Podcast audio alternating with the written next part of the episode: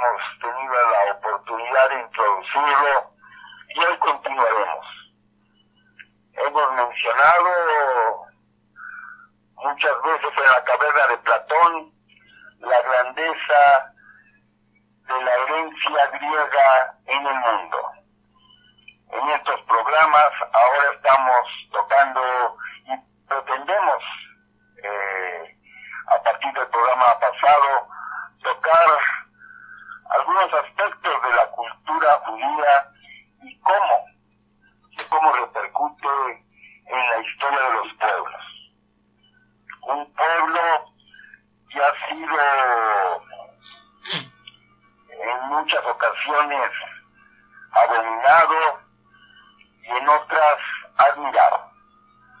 Imperios que han intentado desaparecer a este pueblo y que al cabo del tiempo estos imperios han quedado reducidos al polvareda y el pueblo judío aún se mantiene firme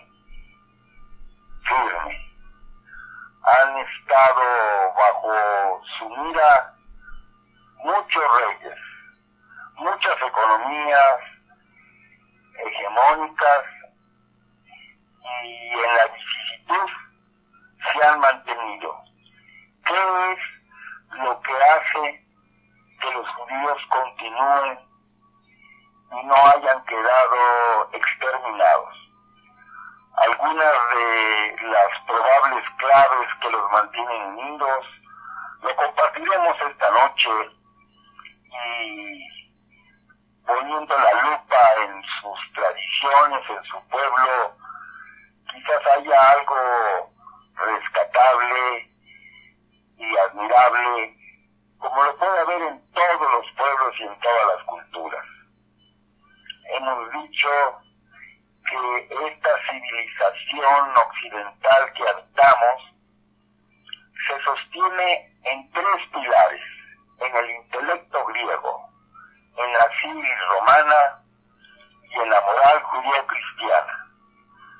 Por largos dos años hemos abundado mucho en la visión y en la conceptualización griega hasta nuestros días.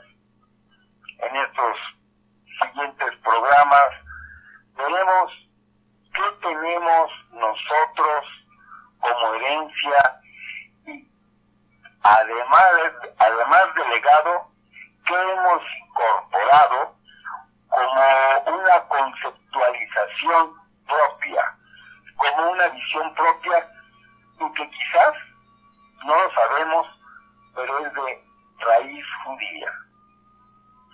Se dice eh, en muchos lugares, ¿por qué prosperan tanto eh, las colonias, las comunidades judías? Una respuesta inmediata es, ah, es que ellos se ayudan. Bueno, ¿y por qué se ayudan y, y, y los otros no se ayudan? Qué es lo que hace, si ya sabes que los pueblos judíos se ayudan, ¿por qué los demás pueblos no se ayudan y, y, y crecen? ¿A qué se debe? No basta tener la información, no basta saberlo, ayudar, pero qué complicado es conjugar el verbo ayudarse mutuamente. Como un grupo puede estar unido, organizado y solidarizarse en una misma misión, con los mismos ideales, principios y sueños. Porque si decimos los judíos se ayudan, pero ¿cómo le hacen para estar unidos, organizados, cuestionados, fraternizados? Bueno, según sus principios, podemos poner la lupa y ver qué tan, qué tan eh, práctico y emulador puede ser para otras organizaciones y a otros grupos. Una de las características de los judíos es que ellos comen en comunidad. Se reúnen desde hace siglos y milenios por citar el viernes por la noche cuando empieza el sábado judío. En esas reuniones, estrictamente familiares, presididos por el jefe de familia y organizado por la ama de la familia, esa pareja de esposos que los hace mantenerse unidos. Porque para el Estado judío la fuerza, la fuerza política mundial radica precisamente en la familia. Y veamos cómo en muchos pueblos, en muchos países, ¿eh? No existe la familia. Existen simulaciones de familia, pero lo que se está dando masivamente en forma, en forma por demás alarmante son las separaciones, por uno o por otra razón. Y ahora con estas ideologías feministas eh, es muy común escuchar, ya déjalo,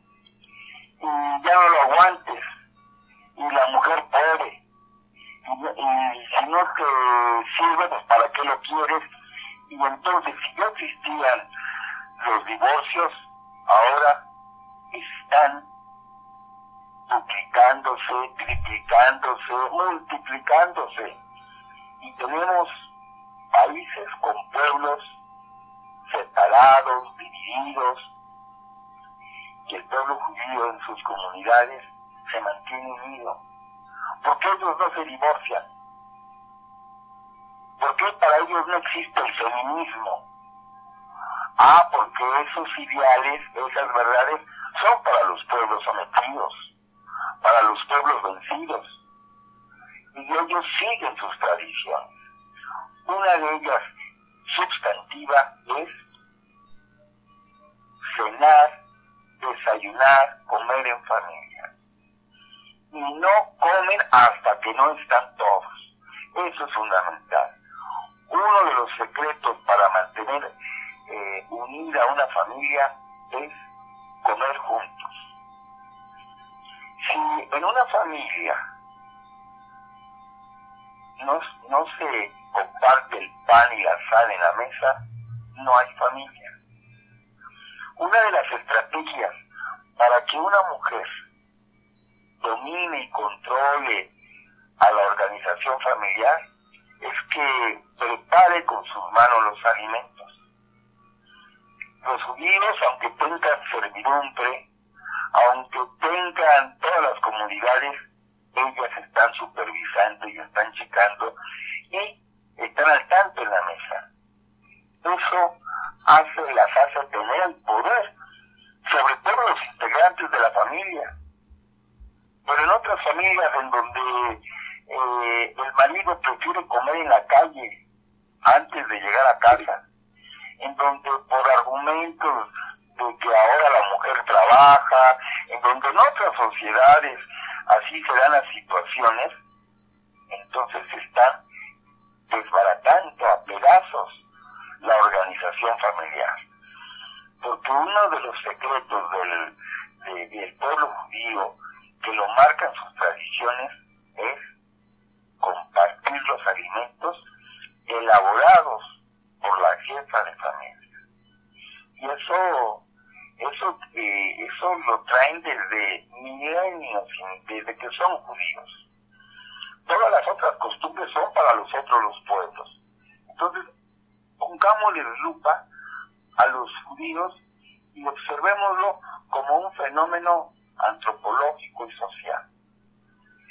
Una de sus claves es, como dijimos, es tener no solamente la convivencia de, del Shabbat, sino para ellos un judío no es el que tiene un acta de nacimiento, documentos que lo avale, eh, que se identifiquen con una bandera, con un himno, con ciertas características que son comunes al mundo. Para ellos, judío es el que vive sus tradiciones.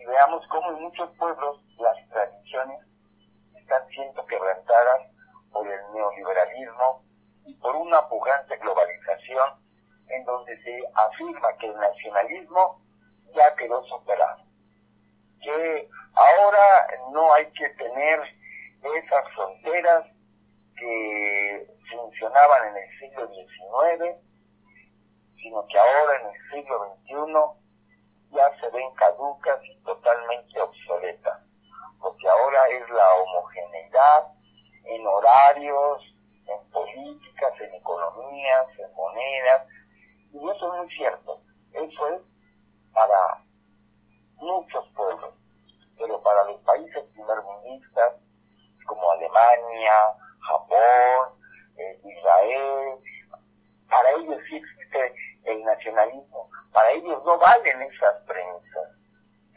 De lo que se trata a los países sometidos, a los tercermundistas, a las economías emergentes, para ellos son esos imperativos categóricos de la economía.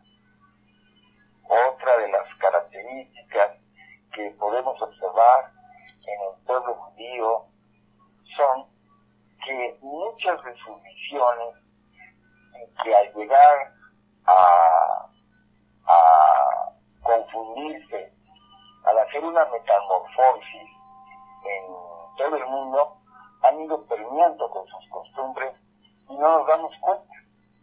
Pensamos en eh, muchos pueblos que son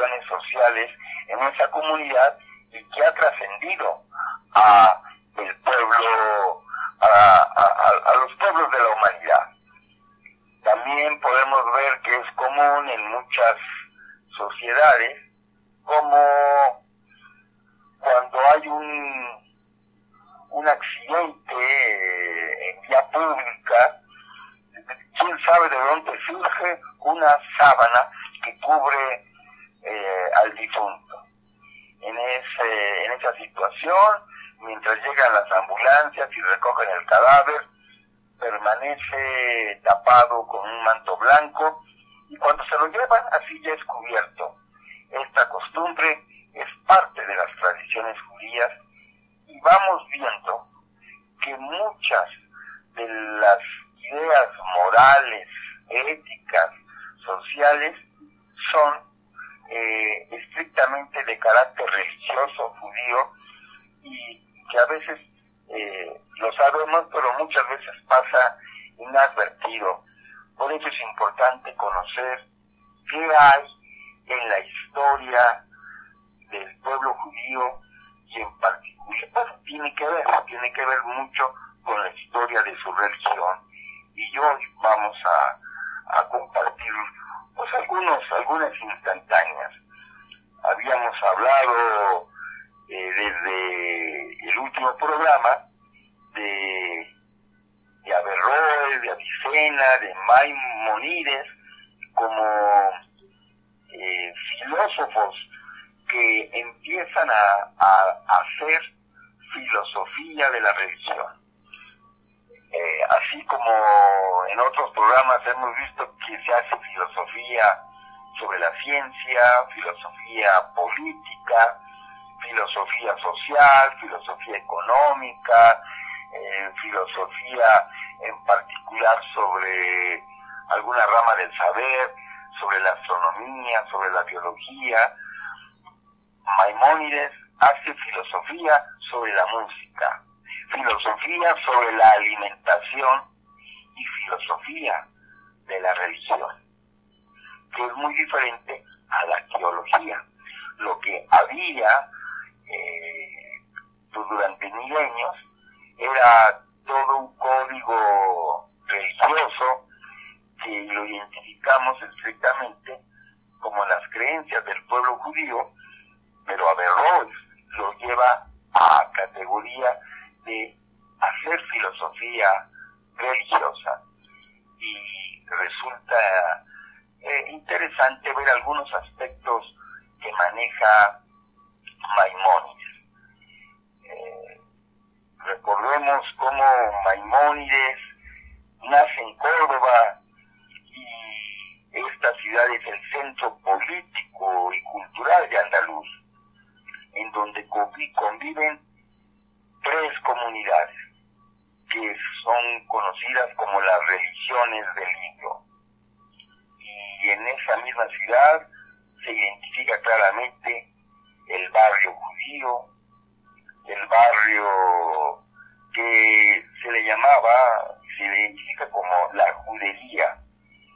Y dentro de esas mismas murallas de la ciudad se encuentran pues también el barrio cristiano, el barrio islámico, y son comunidades prósperas y activas, que son muy conocidas en el mundo mediterráneo por la sabiduría que cada una parece competir una contra otra. Y así podemos identificar eruditos en la historia de estos pueblos.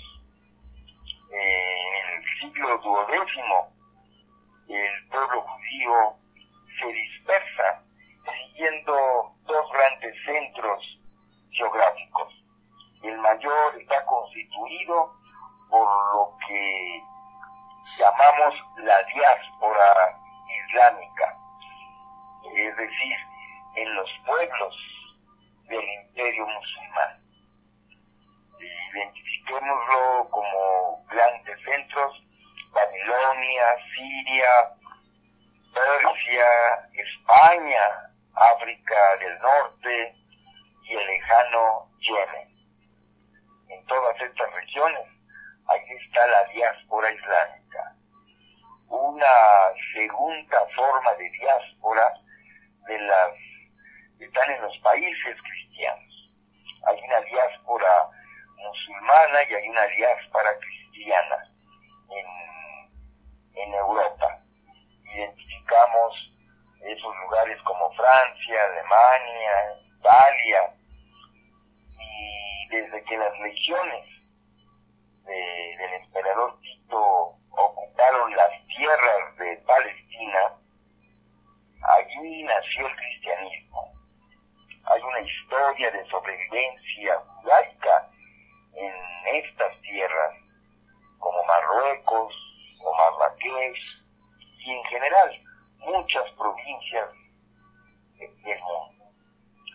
Eh, practican muchos oficios este pueblo judío porque son hábiles negociantes y son excelentes para producir riqueza. Realizan actividades eh, como intermediarios. En particular en España se tienen noticias de asentamientos judíos desde la época del Imperio Romano. Durante los años del dominio visigodo, su número aumenta considerablemente, centrando sus ocupaciones alrededor de actividades como el cultivo de la vid y del olivo que son dos frutos de la tierra que caracterizan e identifican a, los hábitos, a las costumbres eh, en, sus actividades religiosas. Siempre vamos a encontrar estos frutos. En el comercio, en los puertos de la costa mediterránea, aquí vamos a encontrar judíos de tal suerte que muchas veces eh, soldados, comerciantes eh, cristianos o musulmanes, detrás de ellos en realidad hay judíos conversos.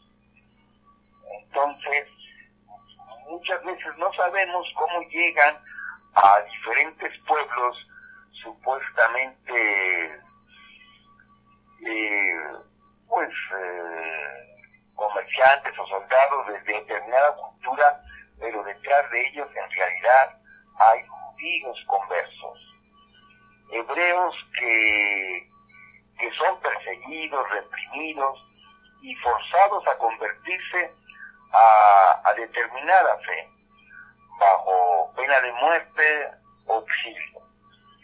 Entonces eh, hay judíos que que logran sobornar a, las autoridades, a clérigos, y consiguen la protección de nobles. En, la historia de, del judaísmo, esto es un común, muy común a lo largo del siglo octavo, noveno, décimo. Entonces, toda la historia que podemos encontrar de muchos pueblos detrás de ellos hay una historia oculta del judaísmo. Entonces, eh, por ello es bueno ver la historia detrás de la historia. Eh, solo en, en España, por decir, poseyeron los judíos una arquitectura impresionante, viva, propia, que no podía eh, identificarse en otros países. Para ver las huellas culturales de esa tradición, pues hay que enfocar a la península ibérica. Eh, allí podemos encontrar eh, una mezcla en esta tierra de arte islámico y arte cristiano, pero también la de la judería. Donde pues en las sinagogas de Toledo, de las sinagogas de Córdoba, de Segovia, y habla bellamente del espíritu de los separaditas con una firmeza e intensidad expresiva, sin análogo a el resto de Europa, algo que los diferencia pues con esa huella los identificamos. Y no solo en la arquitectura, también pues, artistas, poetas, eh, filósofos, técnicos, se ven influidos por el empuje de, del pensamiento y del intelecto de muchos hombres que participaron en la historia de la humanidad. Y, que eh, poco a poco pues podríamos hablar de algunos de ellos en este programa. Por hoy pues estamos hablando de Maimónides, en el próximo trataremos de hablar de Averroes, después de Avicena, o también hablar un poco de, historia para entender a este pueblo, para contextualizar históricamente en el fenómeno de la evolución de la humanidad. La historia en andaluz, entre los siglos décimo y duodécimo, se teje una convivencia de cristianos, musulmanes y judíos donde cada uno de los grupos está inmerso existencialmente en sus propias circunstancias y que tienen que ver los unos con los otros. Para entender a un pueblo, en particular al, al, nuestro, al, en el que habitamos, es sustantivo reconocer el origen y las aportaciones de otros pueblos. No podemos entender nuestra historia y nosotros mismos si no vemos la participación que hay de otros pueblos y que muchas veces se remontan a siglos anteriores. Hablar, por ejemplo, de lo que sucedió en México o cualquier otro país, este presente es el fruto, es el resultado de muchas culturas. Hemos citado las tres columnas como sustantivas, pero hay aportes, aportes de las demás eh, culturas. Así, en el año 1148, la familia de Maimónides tiene que salir de Córdoba y allí deja todo su patrimonio.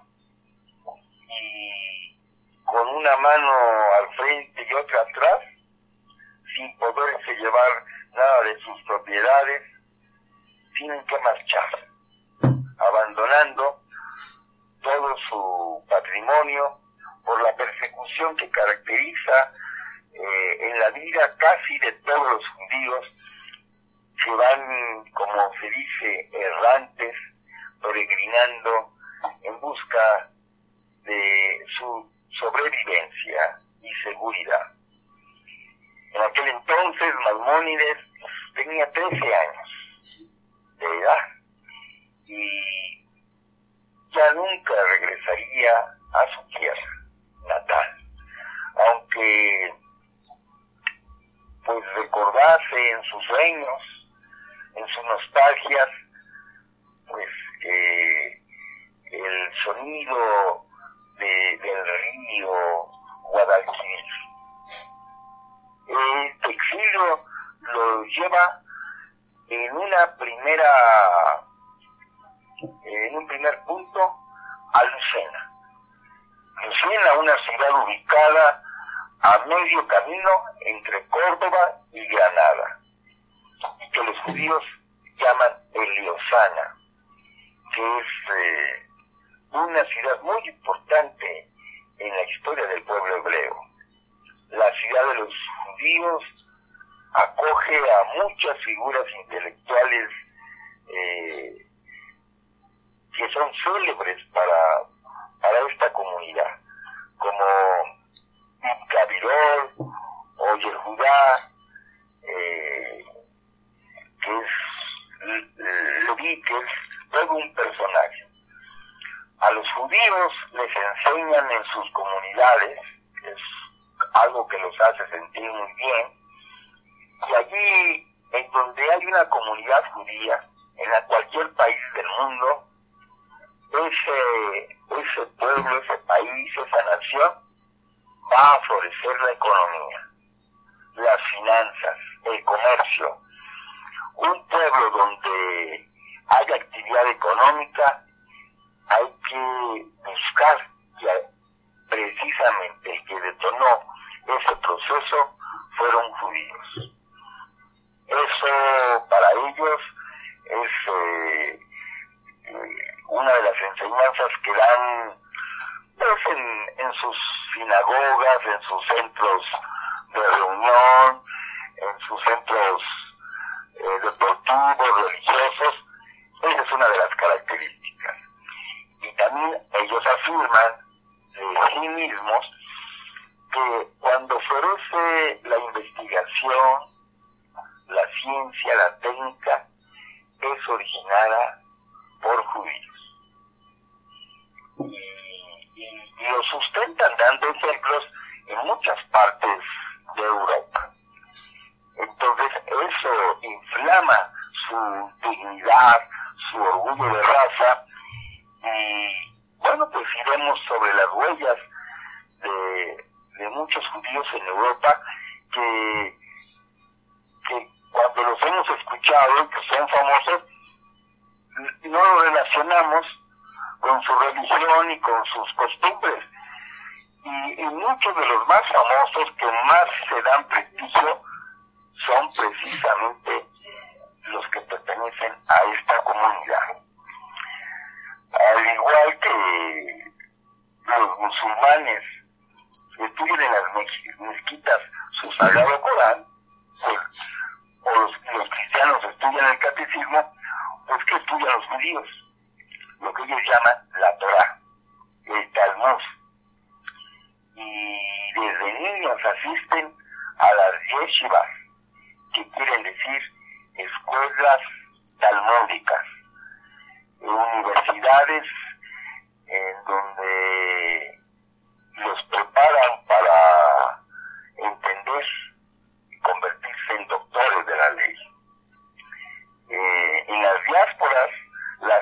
las academias orientales eh, van surgiendo, como en Sura, Bumbelita, El Cairo, Bagdad, son grandes ciudades que precisamente eh, hay grandes sinagogas y grandes comunidades y que pues mantienen encendida por la llama de su fe de su religiosidad y que van iluminando con su sabiduría a muchas comunidades, entre ellas las que acabamos de afirmar, la de Lucena, y que los judíos llaman Heliosana. En, en el siglo IX y X, los centros orientales entran en decadencia. Es entonces cuando esta ciudad toma, pues, eh, como testigo y se convierte en faro espiritual de rabinos y al jamás en toda Europa, incluyendo Oriente Medio, pasando a ser conocido como, en el mundo como la perla de Sefarad. Entonces aquí esta es un, una capital de la cultura sefaradita, lucena. Eh, la Torah es la ley, la escritura revelada por el Dios de los judíos a través de Moisés y que está recogido precisamente en lo que llamamos el Pentateuco o lo que los cristianos llaman el Antiguo Testamento, en sus primeros cinco títulos.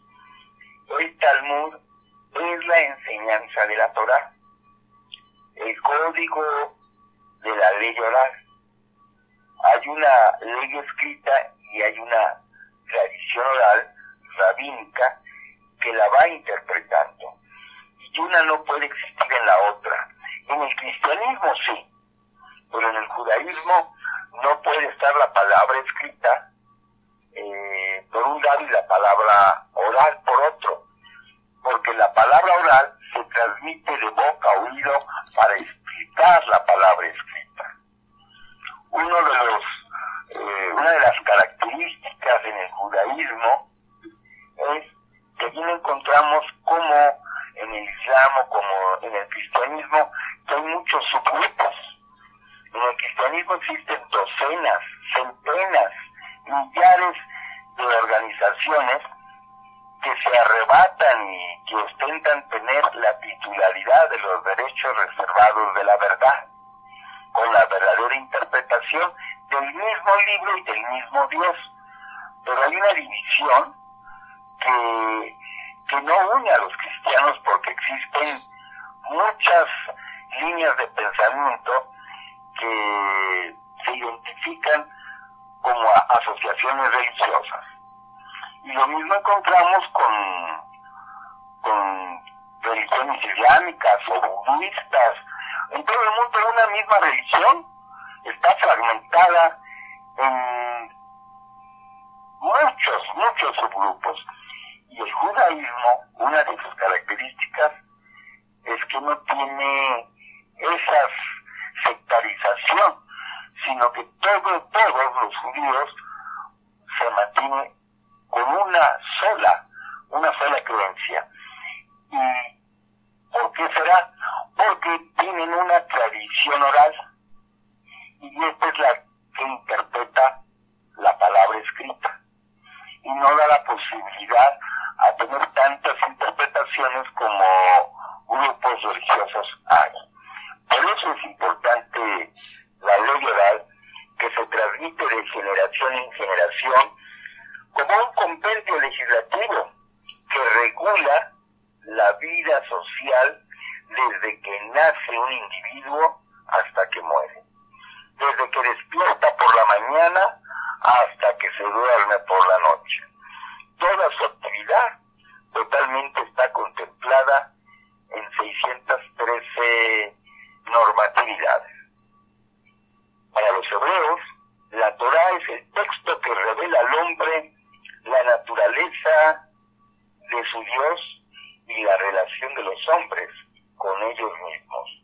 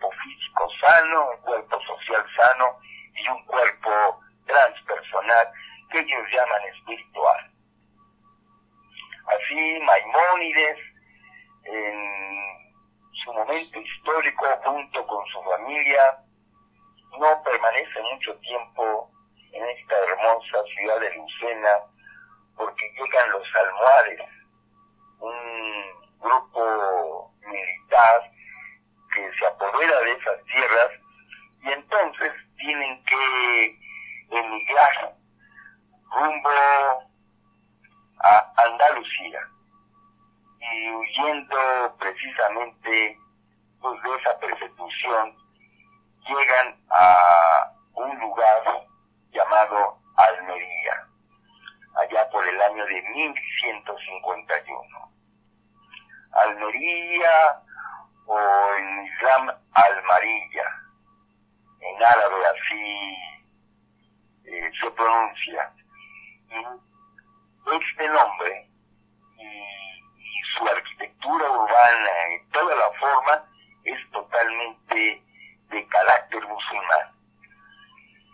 Y está presidida por un núcleo urbano que se desparrama en toda la ciudad, hasta los puertos, las arterias principales, y es un crecimiento en donde el Islam allí deja su impronta.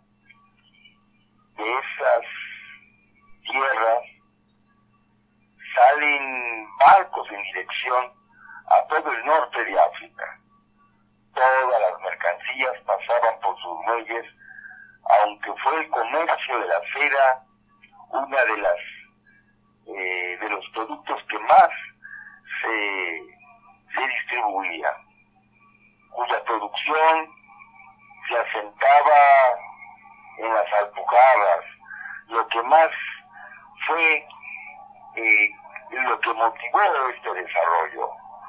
Los almohades, al llegar a Almería, repito, allí en el año 1151, eh, pues tienen que abandonar su hogar. Y de nuevo, el peregrinaje de casi todos los judíos, en particular de Maimónides, es parte de la biografía de este, de este filósofo.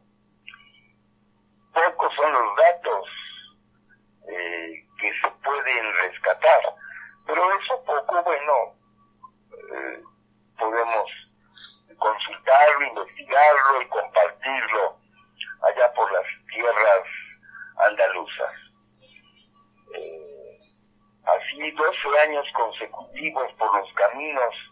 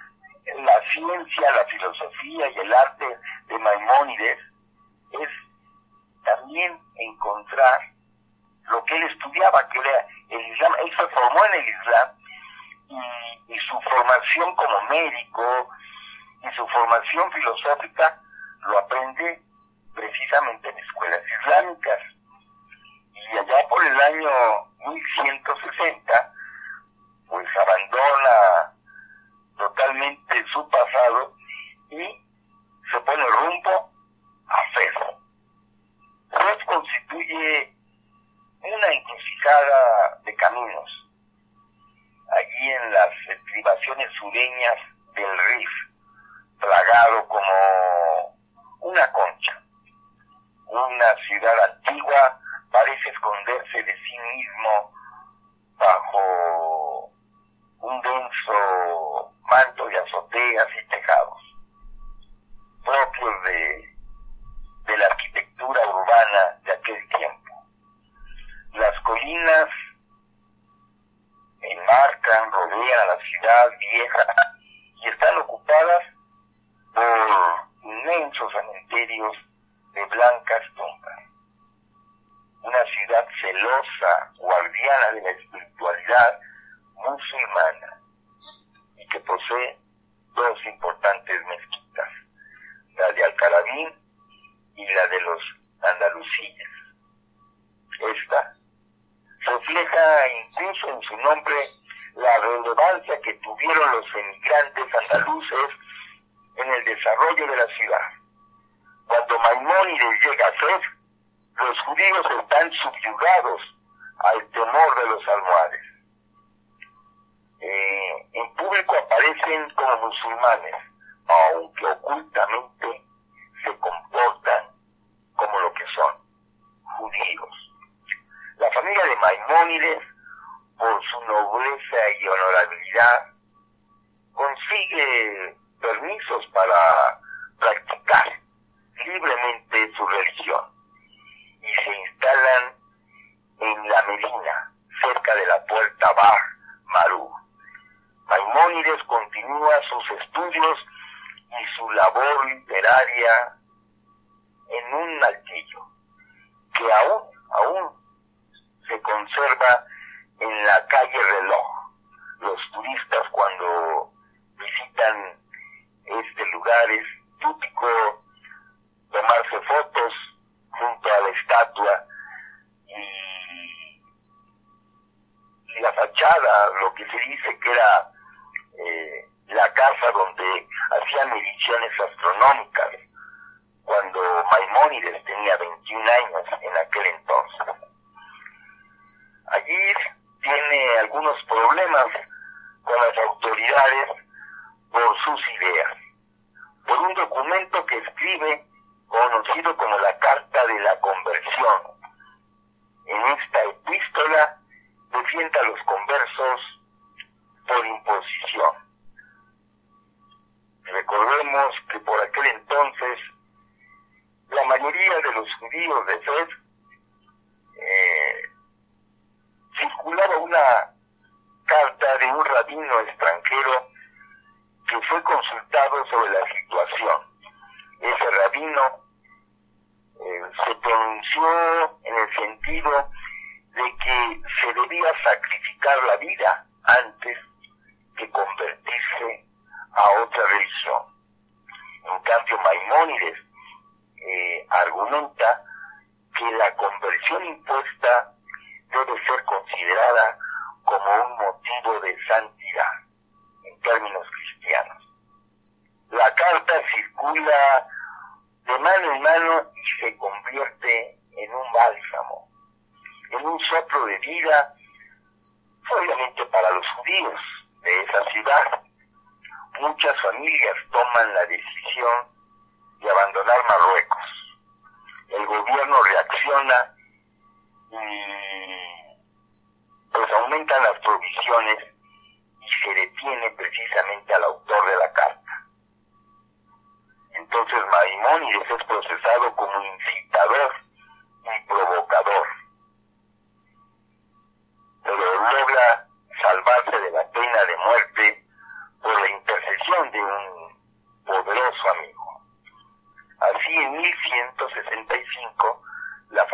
vuelve a ponerse en migración y se dirige a Palestina.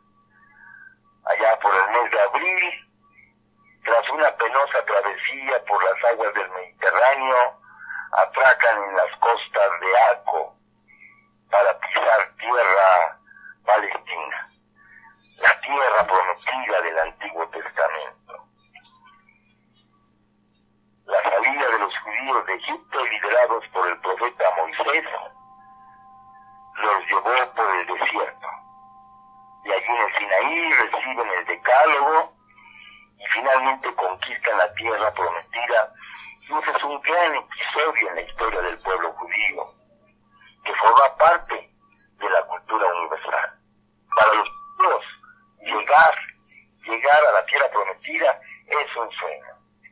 Esta tierra llamada de promisión, donde encontraron toda clase de frutos está hoy total seca y agotada por las ambiciones de tantas guerras. Tras la conquista de las doce tribus de Israel, se reparten el territorio, pero una serie de luchas internas provocan división que terminan con la unificación bajo el reinado de David. Poco tiempo después, bajo el gobierno de Salomón se construye un gran templo. Ese edificio que fue consagrado a Jehová, el Dios de Israel.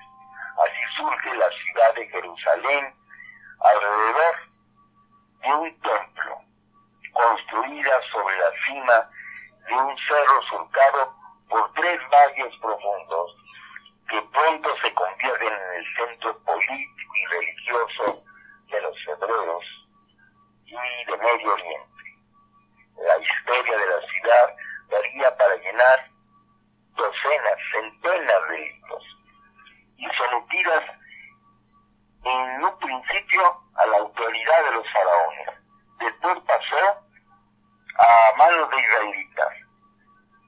Y al ver la historia, esta tierra queda en manos de babilonios, de persas, de griegos, Alejandro Magno, de los romanos, y nuevamente es rescatado por persas, por los musulmanes, las cruzadas de los cristianos, y otra vez retorna a los musulmanes y a los turcos, y ya en el siglo XX a los británicos, a los palestinos, a los israelitas, tierras que se le arrebatan según la circunstancia militar.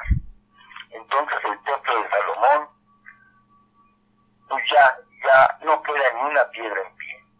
Fue destruido por completo en el año 70 cuando el emperador Tito arrasó Jerusalén.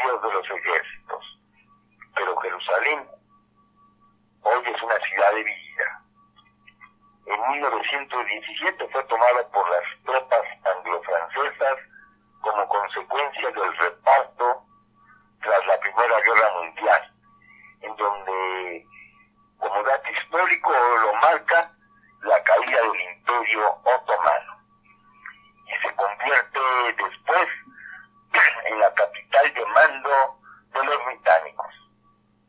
Entonces eh, convivían en sus barrios palestinos musulmanes y palestinos judíos, pero la convivencia se ha tornado de difícil a peor.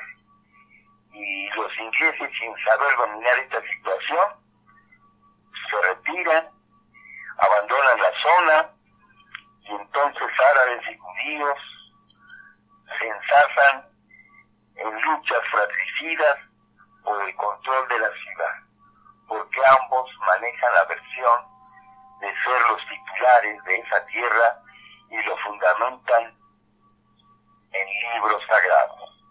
Al fin los árabes se hacen con la parte antigua y los judíos con la moderna, pero el conflicto lejos de apaciguarse todavía continúa. En el barrio de Niasharim viven los ultra ortodoxos judíos, muy celosos del acatamiento de sus reglas morales. Allí es muy interesante ver cómo es el estudio antropológico y social que refleja totalmente la esencia de sus preceptos y ahí podemos ver cómo muchos pueblos, muchos pueblos, sin darnos cuenta, ahí tenemos una influencia moral judaica en nuestras sociedades. Los sacerdotes judíos reciben el nombre, ya sabemos, de rabís o rabinos, que son aquellas personas que por sus conocimientos de la Y el Talmud se convierten en líderes de las comunidades. Su función principal es velar por el cumplimiento de los preceptos jurídicos que emanan de, del libro de la ley y que articulan toda la vida y la convivencia de los judíos practicantes. Bueno, queridos amigos, eh, hemos llegado a cierto momento en donde Cronos nos dice que nuestro tiempo se ha consumado. Pero no nos preocupemos porque continuaremos eh, dentro de ocho días eh, con estas ideas y, y, abundaremos un poquito más eh, sobre historia y en particular sobre la filosofía de Maimónides y cómo impacta al mundo. No es ver en un microscopio o en un telescopio a los judíos, sino ver cómo sus creencias, sus visiones, sus conceptos muchas veces se han incorporado a muchos pueblos. Por eso, para entender nuestro presente, entender a nuestras naciones, nos damos cuenta que es la interacción con otros pueblos. En particular, hemos abundado durante muchas semanas y meses